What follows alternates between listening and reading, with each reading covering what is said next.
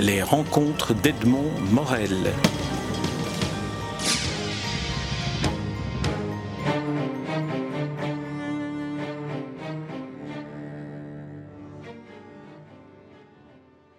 Nicolas Vado, nous nous rencontrons à l'occasion de la publication du, deuxième tome de Maudit Mardi. Alors au départ, Maudit Mardi, à propos duquel nous étions déjà rencontrés, était prévu pour être un seul album. Qu'est-ce qui a déclenché le, besoin de, le prolonger? Mais au début, ça devait être un album de 80 planches qu'on appelle un one-shot en bande dessinée. Et puis, une fois que j'étais lancé dans le premier, j'avais fait à peu près 45 euh, pages. Et j'étais dans la scène du premier maudit mardi véritable qui était assez longue. Et en avançant, je me suis dit, oula, si je dois faire ça en 80 pages, je vais devoir un peu flinguer mon histoire à la fin. Donc j'aurais besoin d'un peu plus de place. Donc dans ce cas, euh, sachant que ça avait été financé par les internautes, il a fallu rouvrir le budget. Et on avait le choix, ou bien on faisait un long album un one-shot de 108 pages, mais auquel cas il aurait coûté plus cher. Et ensuite les internautes qui avaient misé dedans auraient dû attendre beaucoup plus longtemps, je ne sais pas s'ils auraient aimé ça, ou alors on le coupait en deux. On devait trouver une césure au milieu du script, euh, un peu comme dans Dallas quand on avait tiré sur JR, il fallait un truc où il y ait du suspense, et c'est finalement l'option qu'on a choisie, et euh, je regrette pas, mais j'ai toujours dit, même après le premier album, que les gens devait faire attention parce qu'ils avaient une demi-histoire. Mmh. La vraie histoire, je savais exactement où j'allais, la vraie histoire, il fallait avoir euh, connaître le fin mot de l'histoire pour avoir le, tout, et c'est ce qu'on a maintenant. Alors, euh, on, va évoquer l'édition un peu particulière. Vous avez évoqué les, internautes qui sont partie prenante à l'édition. Est-ce que le fait de travailler avec euh, une sorte de contrat avec les internautes qui chacun apporte un financement à la production du livre, est-ce que cela modifie le rapport de l'auteur avec le lecteur potentiel? Oui et non, c'est-à-dire au début, euh, puisque, comme je vous l'avais déjà expliqué pour le premier tome, euh, si je l'ai fait sur Sandaway, site participatif, c'est parce que tout simplement le projet avait été refusé par tous les grands éditeurs. Donc je là, euh, c'était risqué au début, puisque je jouais vraiment ma dernière cartouche pour Maudit Mardi, puisque si les internautes n'en avaient pas voulu, ils partaient à la poubelle pour de bon. Mais ça a été financé très vite. Et le fait d'avoir 170 édinotes pour le premier, auxquels se sont joints, je crois, 110 ou 120 pour le second, ce qui fait que j'en ai 289 en tout. C'était tout à fait euh, valorisant, tout à fait même grisant parce que c'est un peu comme quand vous êtes enfant, vous faites un dessin et puis vous le montrez à des gens et vous avez envie qu'il plaise. Eh bien, c'est un peu la même chose. J'avais ces 289 personnes qui avaient misé de l'argent dessus et certains avaient misé beaucoup d'argent dessus. Euh, donc, je ne voulais pas les décevoir. Donc, j'étais d'autant plus motivé. Je les ai tenus au courant tout au long de la réalisation puisque j'ai fait tout un making-of qui est même disponible maintenant, dont on pourra reparler peut-être. Et euh, j'ai donc je les ai tenus au courant de la réalisation de l'album, mais j'étais toujours le, le patron, j'étais toujours le maître à bord et c'est ce qu'ils voulaient j'ai compris que les édinotes, ils avaient envie de nous suivre, mais ils avaient envie de savoir où j'allais. Donc ils avaient envie de savoir que je maîtrisais la chose. Donc je, tenais compte parfois de leurs remarques. J'ai changé une ou deux cases euh, par rapport euh, aux remarques euh, qu'ils ont fait, une ou deux cases sur 108 planches, c'est pas beaucoup. Hein. Mais c'était c'était intéressant parce que je voulais pas les décevoir vraiment. donc de ce point de vue-là, c'était tout à fait positif. Mais dans ces cas-là, il faut faire attention euh, à ne pas être l'otage non plus de ces, de ces édinotes, parce que c'est pas eux qui font le livre. Euh, parce que dans ce cas, on peut euh, faire plein plein de promotions diverses, mettre leur tête dans le, les cases et tout ça, ce que j'ai pas fait. La seule coquetterie que j'ai fait, c'est que je me suis tenu à mettre leur nom d'édinotes discrètement dans toutes les planches. Je m'étais dit que je mettrais tous les édinotes. Malheureusement, j'en ai mis, je crois, 150 euh, sur 289 parce que je pouvais décemment pas tous les mettre. Quand vous avez des scènes de ville, vous pouvez mettre des écriteaux partout, mais comme il y a des scènes qui se passent à la plage, je pouvais difficilement écrire sur les planctons euh, le nom des édinotes, quoi. Je vérifierai si le mien s'y trouve. Euh, mais... Tout à fait. je crois qu'il y est le vôtre. Alors, vous avez parlé du, du making-of, on va, on va en dire un mot avant d'entrer dans, dans, dans, dans, le, dans la substance du, du, livre. Le, le making-of est, est, vraiment une sorte de, de masterclass qui permet non seulement de voir le, le travail en cours, euh, mais aussi la, la technique de, de, montage, la technique de travail que vous adoptez, notamment à partir de photos réelles pour, pour les vignettes, pour les dessins, mais aussi dans le montage parfois presque cinématographique. Vous avez les plans et puis vous faites un travail de montage pour voir comment les les. Alors racontez-nous un peu, pour ceux qui n'ont pas encore lu ni le livre ni le making-of, comment, comment se passent ces deux opérations-là alors, d'abord, le making-of en soi. Euh, il faut savoir que comme j'avais mes édinotes, je voulais leur donner un plus.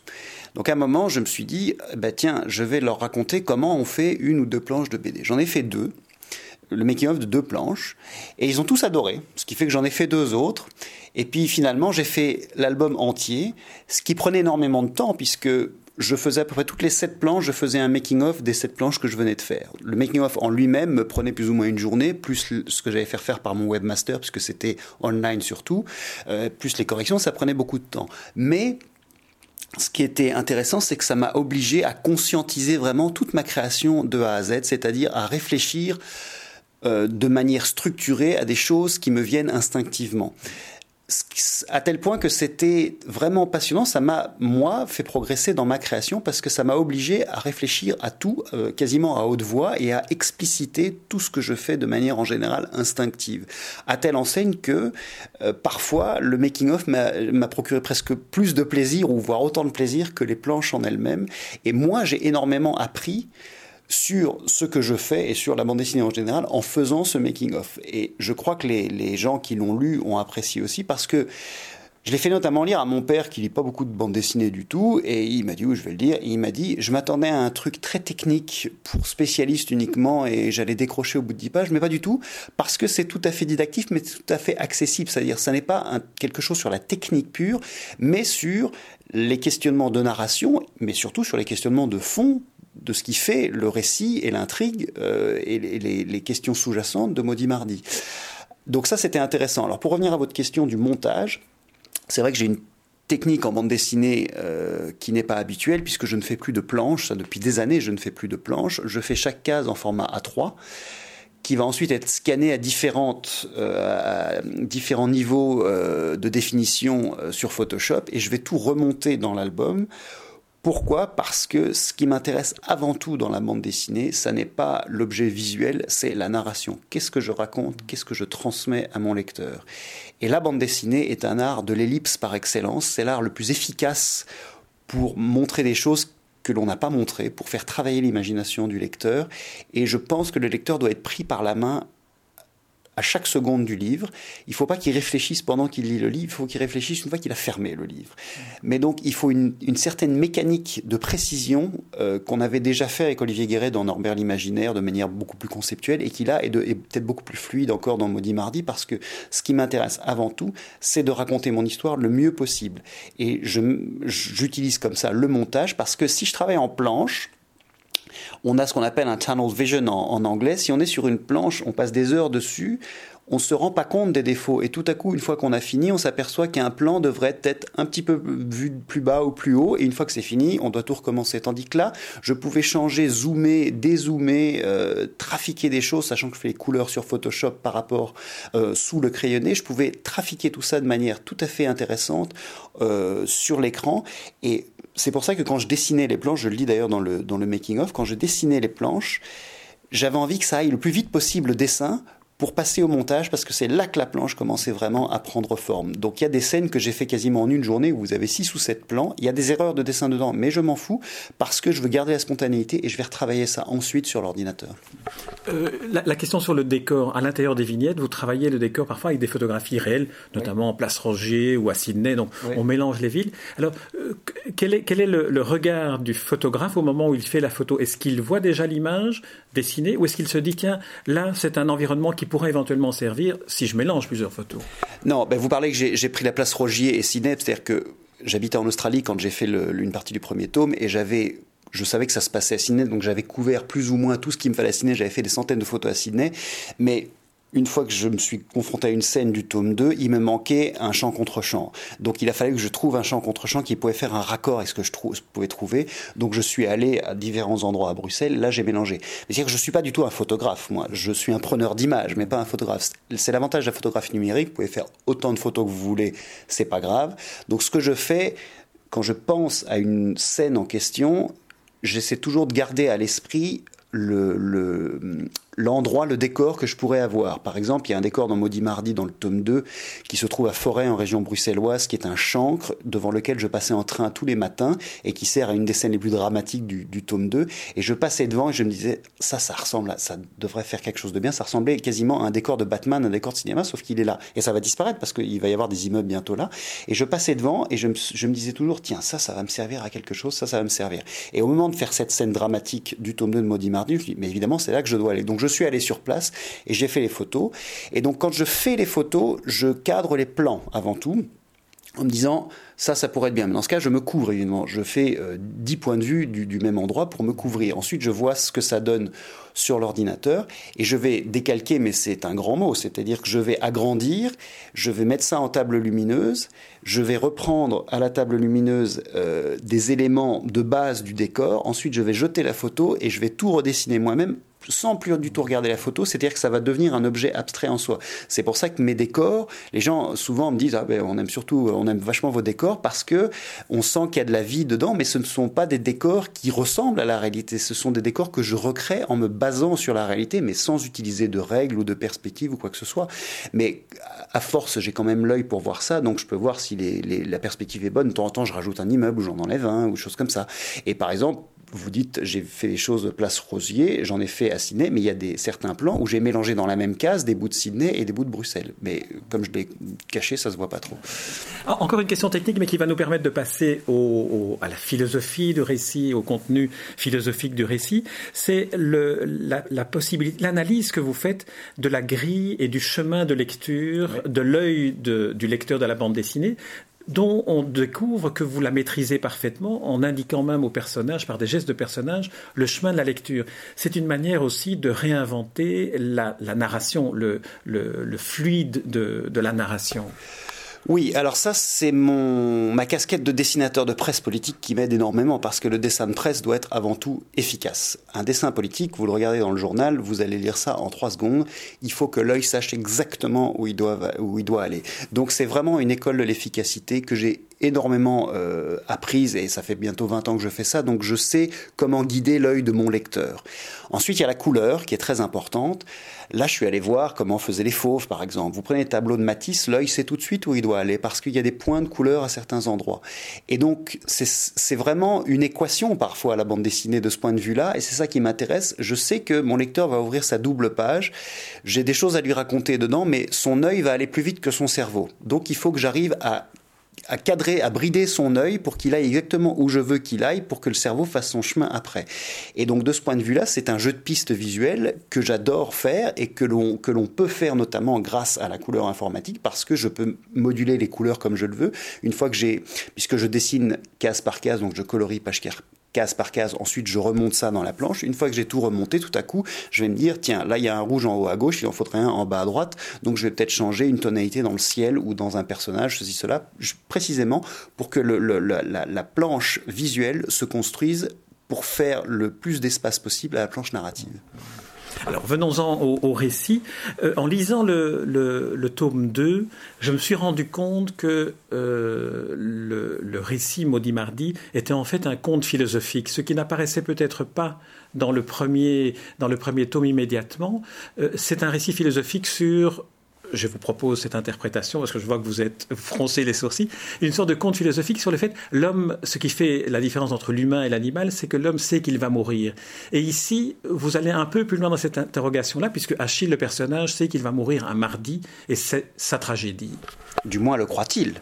Et, euh, et oui, mais conte philosophique, j'apprécie tout à fait le compliment parce que euh, c'est ce que je voyais. Mais encore une fois, je reviens à ce que je disais tout à l'heure. Dans le premier tome, vous aviez un demi-album. Alors, le premier tome est peut-être beaucoup plus statique que le premier parce qu'il fallait mettre en place la chose. Il faut.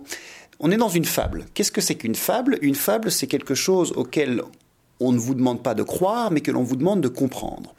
Et donc, une fable, au départ, doit être extrêmement logique dans l'illogique. Donc je pars du principe d'un type qui doit se déraciner, s'arracher les pieds et se construire des pieds de bois. On a le mythe de Pinocchio qui est là. Et ensuite, il doit aller vers ça.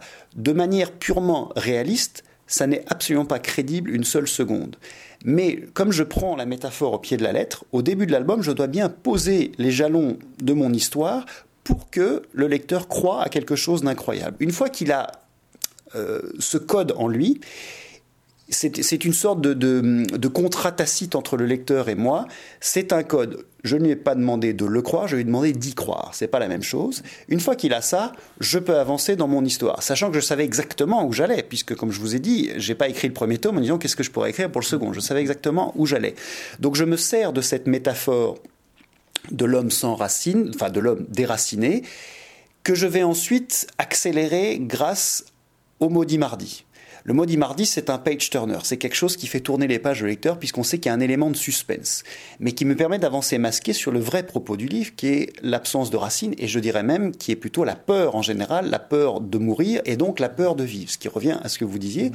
Euh, je me suis vraiment basé sur ça et c'est marrant, j'ai fait des interviews récemment où les gens m'ont dit mais c'est un album sur l'absence de racines, mais c'est un absence sur les peurs au sens large du terme, parce qu'il y a des peurs chez tous les personnages, les peurs d'être, de, de ne pas être ce qu'on est vraiment, d'aller vers ce que l'on pense être la bonne direction ou non.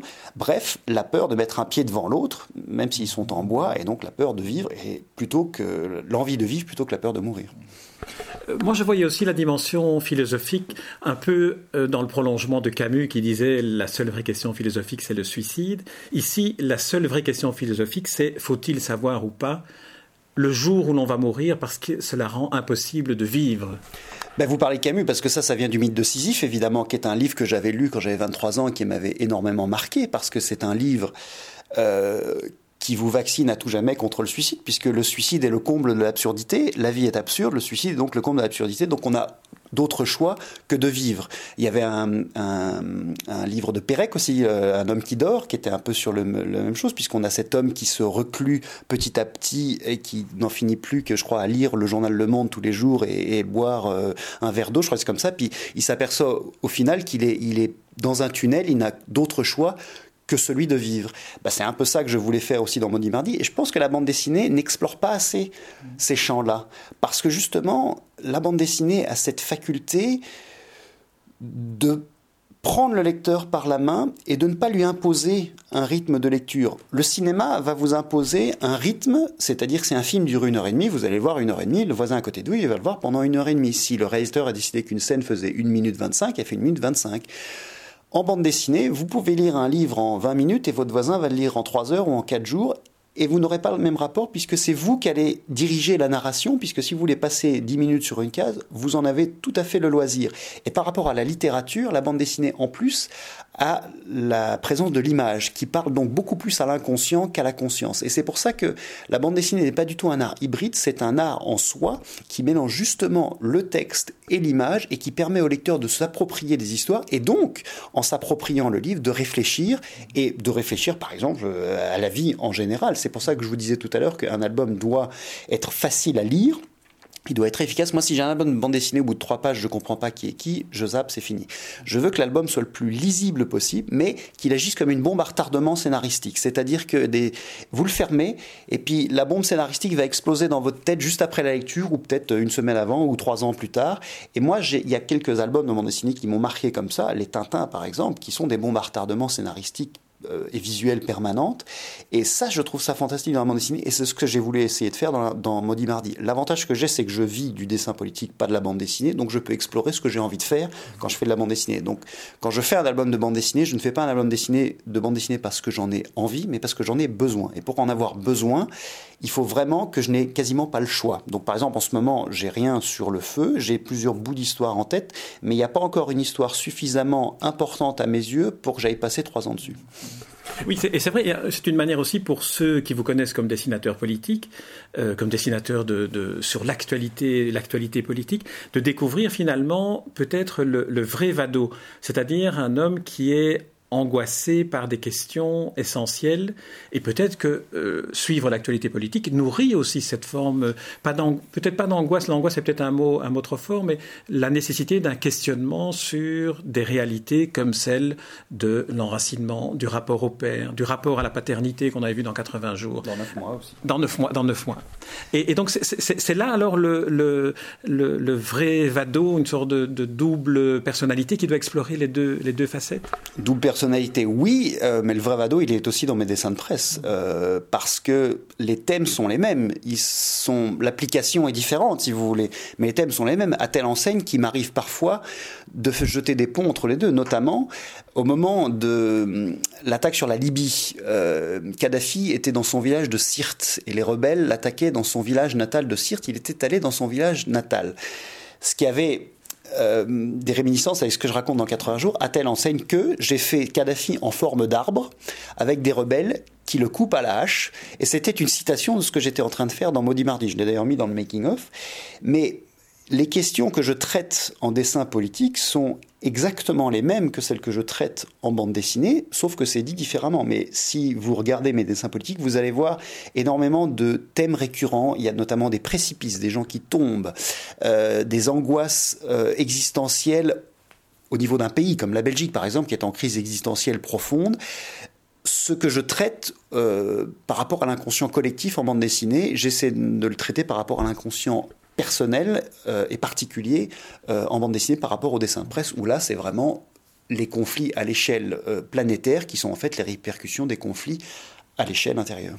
J'évoquais le mot angoisse parce qu'il y a deux, si je me deux ou trois séquences dans Maudit Mardi de cauchemars que, que vous illustrez avec notamment des horloges, le temps qui passe, l'angoisse du, du, temps que l'on perd, et surtout dans le cas de Achille, le personnage principal, l'angoisse de cette journée du mardi dont on découvre que effectivement, le mardi est un jour dont le, la signification étymologique est le jour du guerrier, le jour de Mars.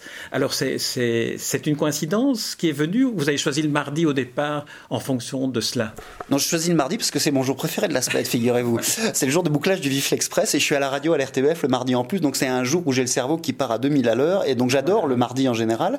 Mais c'est vrai qu'au fur et à mesure, j'ai creusé l'histoire. Je me suis dit un jour, tiens, est-ce que le mardi a une signification spécifique Et je suis allé la voir et j'ai vu que oui, en effet, c'était le jour de la guerre, ce que je ne savais pas, mais ça tombait très bien. Et je vous dis, c'était le 11 septembre qui était un mardi, c'était un jour de bouclage du vif, ça m'avait marqué que le 11 septembre soit un jour noir et c'était un mardi. Donc il y a des jours comme ça.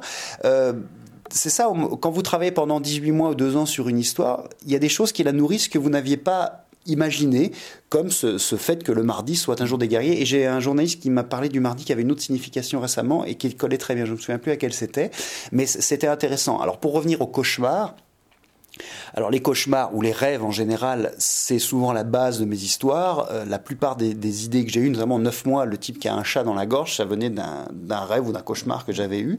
Donc ça vient souvent de là. J'essaie de m'en souvenir.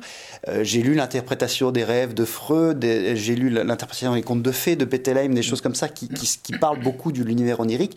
Et c'est vrai que j'ai toujours du mal à, savoir si c'est le monde onirique qui nourrit la vie réelle ou si c'est le contraire. Je ne sais pas laquelle des deux est la plus importante. Et mes histoires sont toujours à la lisière entre les deux quand vous êtes réveillé, mais pas trop. Et vous êtes entre deux mondes. Et c'est ça qui m'intéresse précisément parce que la bande dessinée peut montrer ce que personne d'autre ne peut montrer. Parce que personne ne m'a encore prouvé que ce que je mets dans les rêves n'existe pas. Et c'est vrai que lorsque on, a, on rêve et qu'on se souvient de ses rêves, on a parfois la sensation d'entrer dans des représentations que, que vous en faites. Les chutes, le fait de ne plus maîtriser euh, aucun élément, la plongée dans, dans, dans du liquide ou dans du sable aussi, ici, qui est assez...